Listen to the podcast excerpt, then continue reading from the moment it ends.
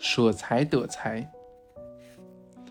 给予是把更多金钱带进你生命里的强效方法，因为在给予的时候，你等于是在说“我有很多”。所以，当你知道这世界上最有钱的人都是最伟大的慈善家时，你不会感到惊讶。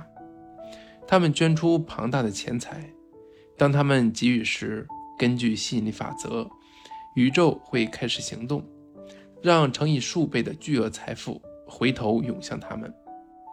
如果你这么想，我没有那么多钱可以给呀。答对了，现在你终于知道为什么你的钱会不够了吧？如果你认为自己没钱可以给予，那么就开始给予吧。当你展现给予的信心时，吸引力法则一定会给你更多，好让你去给予。给予和牺牲两者有很大的差别。因一满爱的心而给予，感觉会非常美好；牺牲则不会有美好的感觉。不要将二者搞混，它们有天壤之别。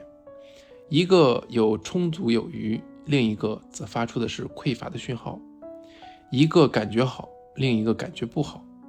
牺牲最终会导致怨恨，全心去给予是你能做的最快乐的事之一。吸引力法则会捕捉到那个讯号。并使更多东西涌进你的生命，你可以感觉到那种差别。我发现许多人赚进了大笔钱财，但他们的生活却糟透了。这并不是富裕。你可以追逐金钱，或许也成了有钱人，但这并不保证你就是富裕的。我的意思不是说金钱不是富裕的一部分，它绝对是，但。也仅是一部分而已。我也遇过很多所谓有灵性的人，但他们总是又病又穷，这同样也不是富裕。生命的每个方面本来就该是富足的。如果你在成长过程中一直相信富有就一定会意味着心灵贫乏，那么我强力推荐去阅读凯瑟琳·庞德的《圣经中的富翁》系列丛书。在这些书中，你会发现，亚伯拉罕、艾萨克、雅各布、约瑟、摩西和耶稣，他们不止教导人们成功富裕，自己也都是富翁，拥有现今有钱人无法想象的富裕生活方式。你是天之骄子，成功致富是你与生俱来的权利。在你生命的每个层面，你都拥有获得更多富足的钥匙。这是远远超过你想象的。你值得拥有你想要的一切美好事物，而宇宙也会把它们给你。但是，你必须把它们召唤到你的生命中。现在你知道这个秘密了，你已经拥有了这把钥匙，就是你的思想和感觉。